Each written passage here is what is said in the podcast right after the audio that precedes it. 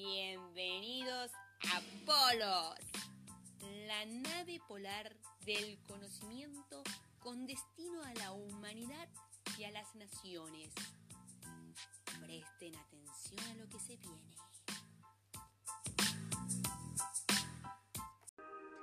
¿Recuerdan que en podcasts anteriores hemos visto que expedicionarios salieron al sur a buscar las famosas Islas Auroras, además de lobos peleteros? Bueno, esto obviamente no cesó.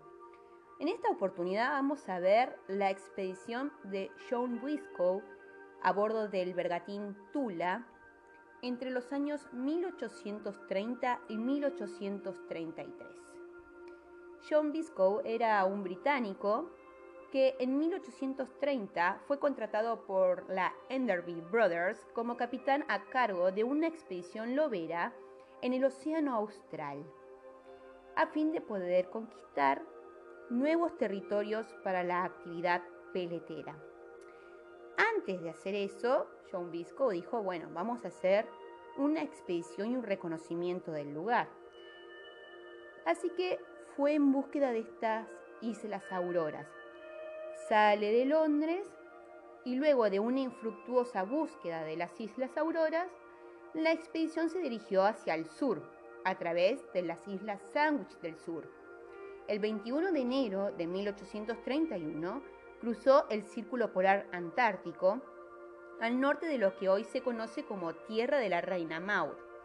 El 24 de febrero de ese año avistó una cadena montañosa que denominó Tierra Enderby, en honor claramente a sus financiadores.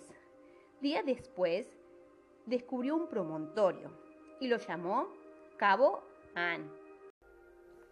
Este cabo se ubicaba a los 66 grados 25 minutos latitud sur. Es un lugar muy frío y empezaron a haber vientos huracanados que arrastraban al Tula hacia la costa. El Tula empezaba a quedar atrapado por el hielo, así que inmediatamente John Bisco se retira del lugar y alcanzó Hobart, en Tasmania, Australia, en mayo de 1831. Y pasa todo el invierno allí. El 10 de octubre vuelve a zarpar hacia la Antártida.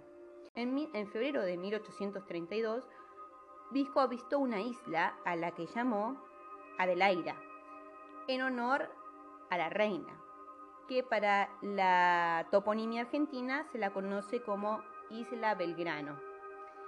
Más tarde, descubre un archipiélago y la llamó Isla Visco.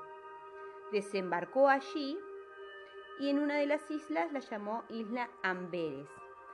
Desde ahí dijo haber visto el continente y lo llamó Tierra Graham, en honor al Sir James Graham, el primer lord del almirantazgo británico.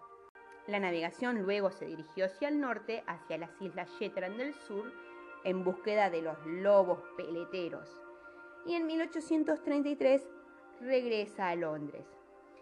¿Qué tiene de destacable esta expedición? Que fue la tercera en circunnavegar el continente.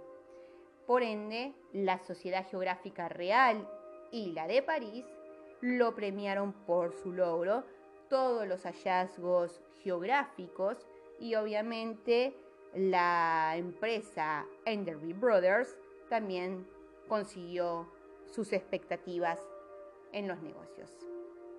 Tras tal logro, obviamente la empresa va a querer seguir haciendo negocios hacia el sur. Entonces, vamos a seguir compartiendo más expediciones hacia la Antártida en esa búsqueda de lobos peleteros y descubrimientos de territorios. Gracias.